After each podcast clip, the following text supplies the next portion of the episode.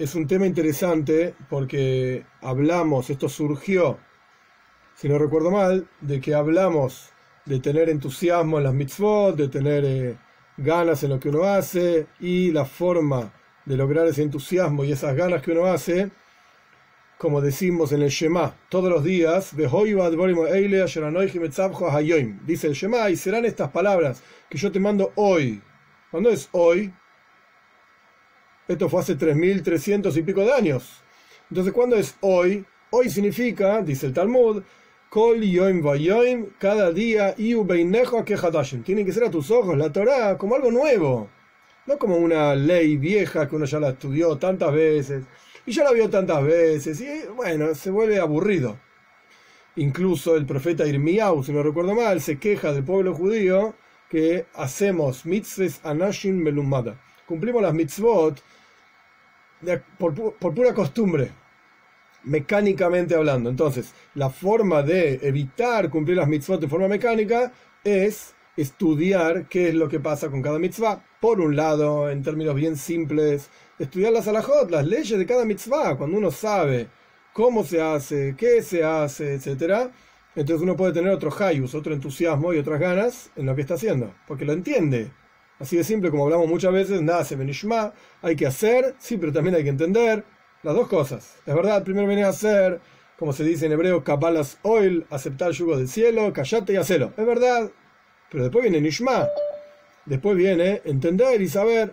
Así que esto es una forma de tener hayus. En adición, entusiasmo en lo que uno hace. En adición a esto, en adición a esto, está el concepto de entender un paso más, digamos, un poquitito más de la mística de Kabbalah, Hasides, como lo quieran llamar, nos puede ayudar a tener, a tener un poco más de entusiasmo y a sentir que cada mitzvah, cada día es algo nuevo, cada día realmente la presencia de Dios está entre nosotros, etc. Esto nos da hayus, ganas y entusiasmo. Entonces, dicho todo esto, voy a hacer una explicación breve tampoco todos los detalles porque me parece que va a ser aburrido, sobre Tfilin, sobre los Tfilin, la mitzvah de Tfilin.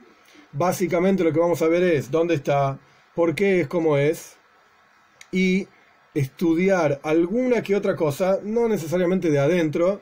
Yo tengo acá algunos textos para, guiarme, digamos, que después les voy a contar qué son. Eh, pero no vamos a estudiar palabra por palabra de adentro del texto porque me parece que también va a ser aburrido sino que la idea es estudiar un poquitito, tener una idea de qué es lo que estamos haciendo cuando nos ponemos feeling, qué es lo que estamos logrando espiritualmente hablando cuando nos ponemos feeling. Bien, vamos a empezar. La palabra feeling en la toira no está. No está. En el Shema decimos todos los días a la mañana y a la tarde. En el Shema decimos Ukshartom le hoy salió dejo, las vas a atar, o sea, estas palabras las vas a atar como una señal en tu, en tu mano, dejo, en tu mano, que la mano es esto, la palma de la mano, eso es la mano. Obviamente nadie se pone feeling en la mano, y era una discusión talmúdica incluso con los que hoy en día se llaman caraitas, que no creen en la Torah oral, porque la toira dice en la mano, pero ellos ni siquiera se ponen feeling, porque los feeling no está escrito en la toira. Y dice entonces que lo vas a atar como señal en tu mano, van a ser una especie de señal entre tus ojos. Pon, acá, eso es entre tus ojos. Arriba de la nariz, por así decir. Nadie se pone feeling ahí. Y la palabra totafot no significa nada, en hebreo no tiene ningún significado, cero. Entonces, el, yo me animaría a decir que el, 90%, 95% de las leyes de Tfilin son halacha le Moishe Sinai. Son cosas que le dijo Dios a Moshe en monte Sinai y así bajaron. Que son negros, que son cuadrados, cómo se escriben, cómo se ponen las cajitas, a dónde se ponen las cajitas, de qué manera, etcétera. Montones y montones de detalles de las leyes de Tfilin que son complejas. En el Shulchan Aruch, en el Código de la Ley Judía, hay muchas leyes. Es todo halacha le Moishe Sinai le fue dicho a Moshe en el monte Sinai, así tiene que ser, pues así lo hacemos. ¿Por qué son dos? Bueno, porque está escrito, la vas a atar en tu mano, que tu mano literalmente significa, en hebreo se dice kiboires, el bíceps, frente al corazón, en el lado izquierdo. ¿Por qué el lado izquierdo? Porque la toira dice, en cuatro lugares está escrito tfilin en la toira, la que yo mencioné recién es en la parashá que se llama Shema. Pero en la segunda parashá de Shema dice algo parecido, pero un poco diferente. Dice,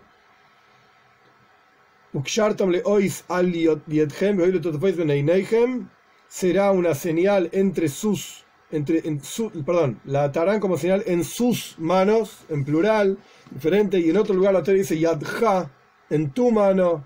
Yadja se escribe con tres letras, Yud, Dalet, Haf. Pero en Parshas Boy está escrito con cuatro letras. Yud, Dalet, Haf, Hey. Con una Hey al final, que está de más.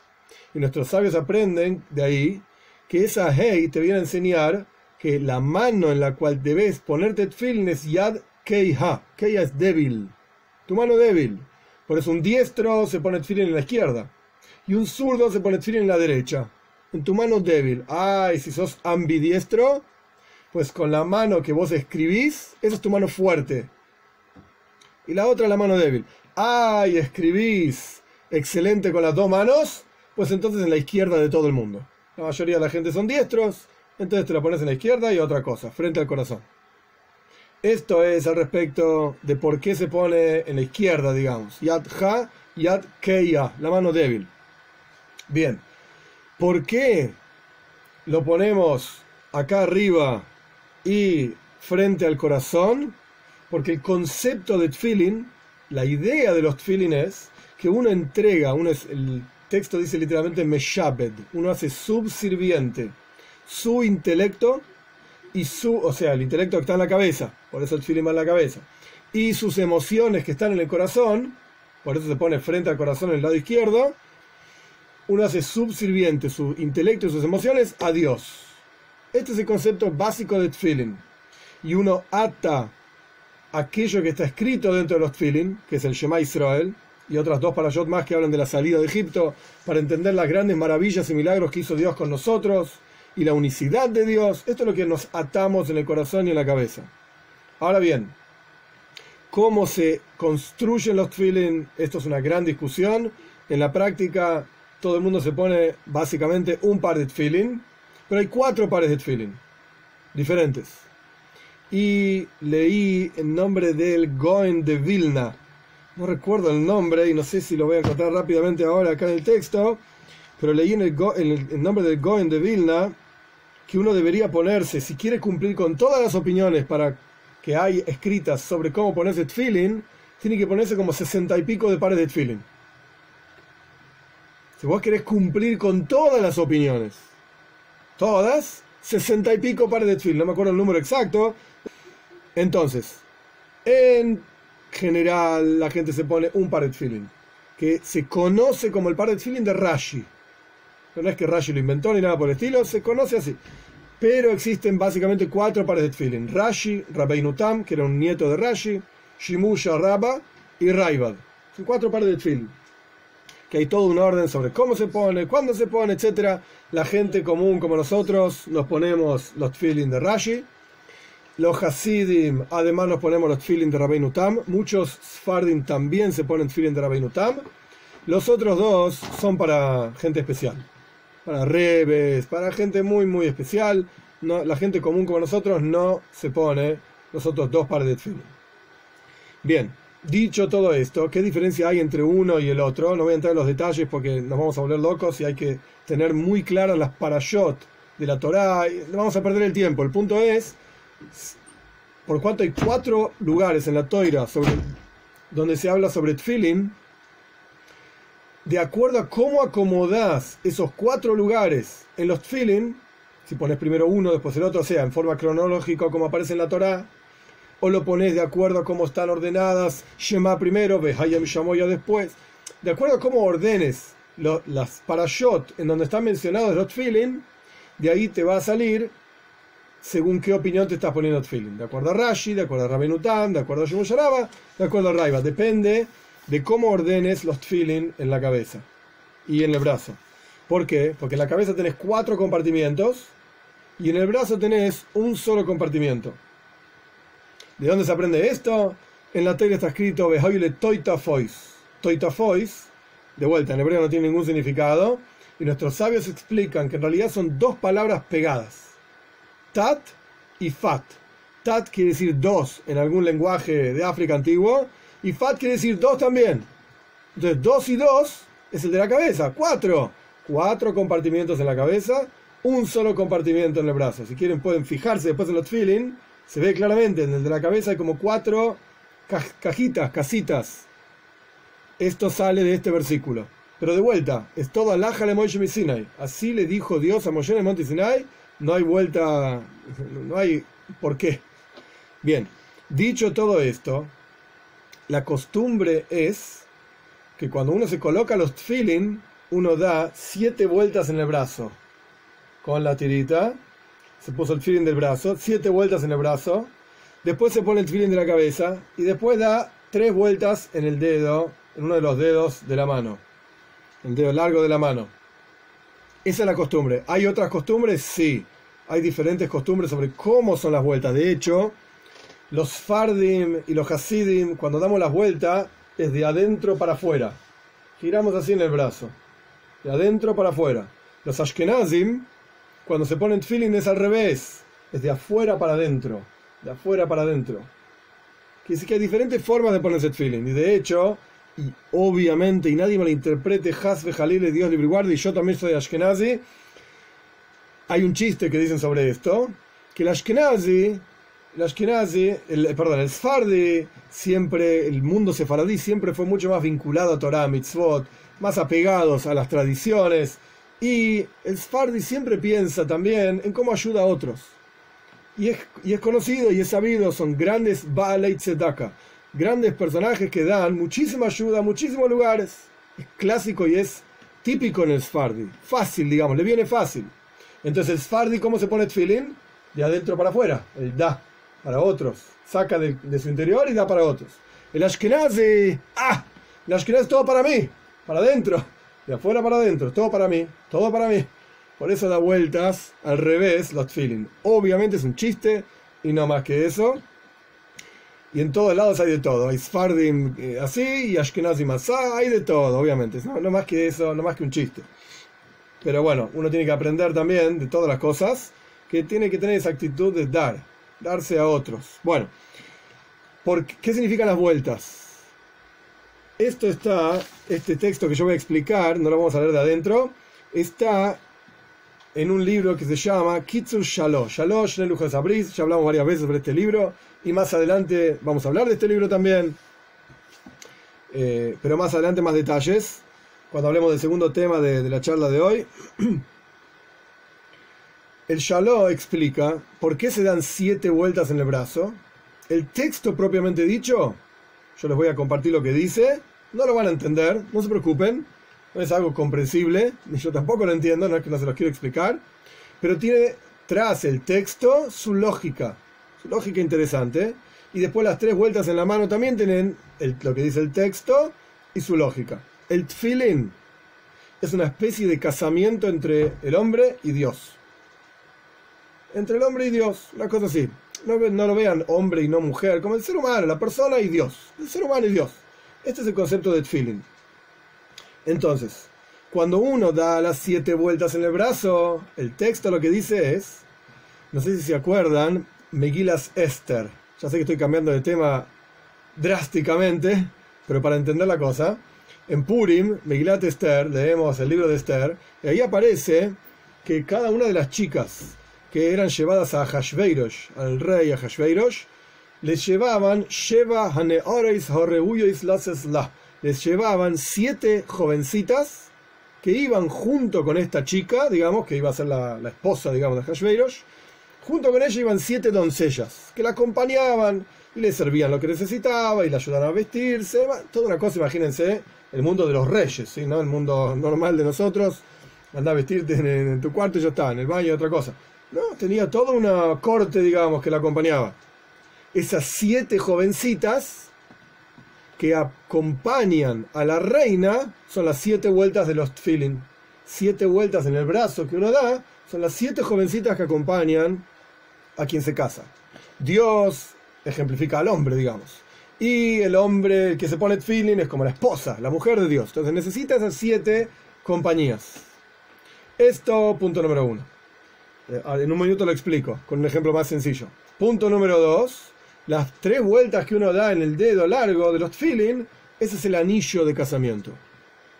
De hecho, los Ashkenazim, en el mundo hasídico no, en el mundo sfardi tampoco, los Ashkenazim dicen todo un versículo, los profetas cuando se ponen las vueltitas, verastich li leoilom, verastich mishpat, dicen, me voy a casar contigo para siempre, me voy a casar contigo con justicia, con emuna, con fe, y vas a conocer a Dios. Mientras se ponen los feeling en el, en el dedo, dicen esto, representando justamente este famoso, digamos, anillo de casamiento. Esto es lo que está escrito en los farim, en los libros. Podríamos terminar acá la clase y otra cosa. Total, yo dije lo que está escrito y si no lo entendieron, lo siento mucho porque yo tampoco lo entendí. Pero, ¿qué podemos eh, sacar de esto, digamos? Todos tenemos la estructura de la neyome, del alma, es que tenemos Seigel y Midois, intelecto y emociones. Ahora sí, pasando un campo más eh, místico, yo qué sé, hasídico, tenemos intelecto y emociones. En el intelecto hay tres cualidades, tres capacidades. Uno se llama Jochma, no importa todo el detalle. Jochma, Bina y Das. Jochma significa sabiduría, Bina significa entendimiento y Das es comprensión. El detalle de cada uno de ellos no es para ahora porque llevaría mucho tiempo y no viene al caso.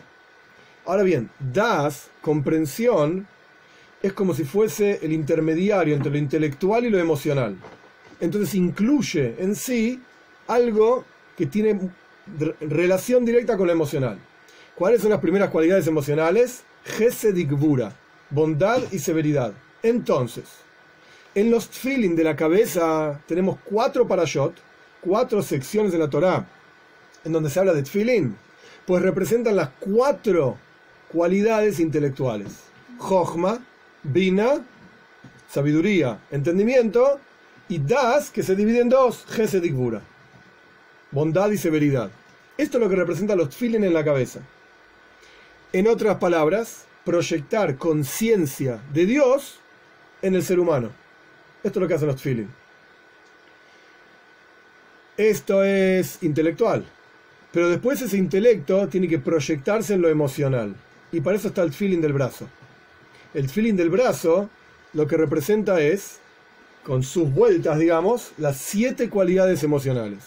Repetimos, Gesed, Burat, ya sé que están repetidas en lo intelectual y en lo emocional. Porque, y ahora no importa el detalle, está lo, lo emocional dentro de lo intelectual y lo, inte- y lo emocional propiamente dicho. Pero bueno, eh, no viene ahora al caso, hay que sentarse y estudiarlo más en detalle. El punto es que las cualidades emocionales son siete: Gesed, Burat, Tiferes, Netzahoy, Yesoid, Malchus. ¿Qué significa cada una? No, ahora no importa. El punto es que hay siete cualidades emocionales. Entonces, al ponerse el feeling en el brazo y darle las vueltas en el brazo, lo que representamos es el refinamiento y eh, la utilización en algo santo, en Kedusha, de cada una de las cualidades emocionales. ¿Qué significa Gesed, Bekitsur? En resumen, Gesed es amor, bondad, amor, dar. Ok, vos podés tener amor a comer asado o puedes tener amor a Dios. Bueno, el amor es el mismo, digamos, se expresa de la misma manera. Puede tener el mismo, la misma fuerza e intensidad en el corazón. Uno está orientado a algo que es totalmente innecesario, inútil, qué sé yo, la comida, y el otro está orientado a Dios. Entonces la cuestión no es no expresar amor, sino la expresión es, la cuestión es orientar el amor en, el, en, la, en la dirección adecuada. Para eso damos la primera vueltita, Gesed. Gbura es severidad, temor. ¿A qué le tenés miedo? ¿A que el país se va al tacho o a Dios? No, si Dios quiere que el país se vaya al tacho, el país se va al tacho. Independientemente de lo que hagas o no hagas. O sea, ¿qué vas a tener miedo? O sea, es conocido el Baal. Eh, su papá falleció cuando tenía 5 años. Es una historia súper conocida. Y el papá se le, estaba en el lecho de, de su muerte y el niño ahí estaba sentado al lado y el papá le dijo, sabe, mi querido hijo, entre las cosas que le dijo, nunca temas otra cosa excepto Dios. Lo único que podés temer es Dios, no ninguna otra cosa. El temor tiene que estar orientado a Dios, que no es miedo de que te va a pegar ni castigar, no estamos hablando de esto, es temor, significa de la, la grandeza, lo impresionante de Dios, esto genera que uno percibe su propia pequeñez. Esta es la segunda vuelta. Después está la Tiferes. Cada una de las vueltas que uno da representa el refinamiento de cada una de las siete cualidades emocionales. Esta es la estructura del alma, intelecto y emociones. Pero además hay tres vestimentas, pensamiento, palabra y acción. Y estas son las tres vueltitas en el dedo. No solamente el alma misma, lo intelectual del alma, no solamente lo emocional del alma, sino que incluso la expresión del alma, pensamiento, palabra y acción, tienen que estar bañados, subservientes de Dios. Ay, me van a decir, ¿y vos pensás en esto cada vez que te pones feeling? Alevay. Ojalá. Ojalá, no, cada uno tenemos nuestras limitaciones y el tiempo y las ganas, etcétera, etcétera. Pero si uno ni siquiera sabe de estos temas, si uno ni siquiera se pone a pensar que hay algo más profundo que simplemente callate la boca y da las vueltitas con la tirita y ya está, si uno ni siquiera tiene, es consciente de eso, y bueno, va a ser difícil mantener el entusiasmo y las ganas al ponerse feeling todos los días, etc. Es complicado, porque pasa a ser, sin duda, algo mecánico, algo totalmente costumbre, normal y sin significado. Entonces uno tiene que siempre tener ideas en mente, tener cuestiones que uno conoce, piensa, etc., para que le dé hayus, para que le dé ganas. Entonces si uno sabe que uno está proyectando la presencia de Dios en su propia vida, tanto en lo intelectual como en lo emocional, como en lo práctico de la acción, pensamiento, palabra, acción, etc., uno se pone feeling de otra manera. Es el mismo feeling, es la misma acción, pero tiene otro entusiasmo, otra, otra cosa.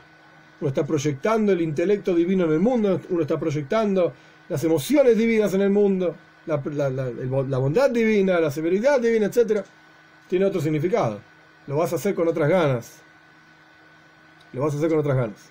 Este es el concepto básico de los feeling. Por supuesto que hay montones y montones y montones de leyes sobre los feeling, de vuelta, cómo están hechos, etc. Pero esto es básicamente la idea. Junto con los feeling uno dice Shema Israel, porque el texto mismo de los feeling es el Shema Israel, eso es lo que está escrito dentro de los feeling. Entonces uno dice ese texto y uno cumplió básicamente tres mitzvot. Feeling de la cabeza, feeling del brazo y Shema Israel son mitzvot independientes, no dependen una de la otra. No dependen una de la otra, son tres cosas independientes. No, preguntas, dudas de feeling. No entendí la pregunta. ¿Por qué razón las mujeres no tendríamos este tipo de ritualidades? Ah, ok. La respuesta simple de Kitsur, la respuesta simple es porque la mujer tiene una sensibilidad superior hacia las cosas espirituales que el hombre.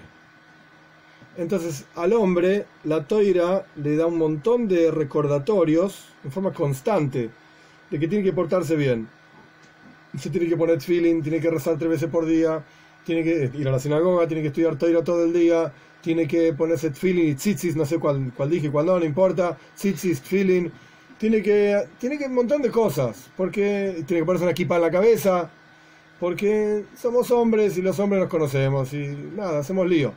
la mujer, por naturaleza, no tiene esa, esas dificultades. Ahora, hay hombres, eh, entre comillas, lo digo, no malinterpreten, ¿sí? Femeninos y mujeres masculinas. Y sí, claro que sí. Tenés mujeres que están todo el día pensando en cualquier cosa y tenés hombres que son más tranquilos. Es obvio eso. Pero en general, en general, la mujer no necesita tantos recordatorios de, para conectarse con Dios, digamos. Esa es la respuesta que se da en general. Esa es la respuesta simple, digamos.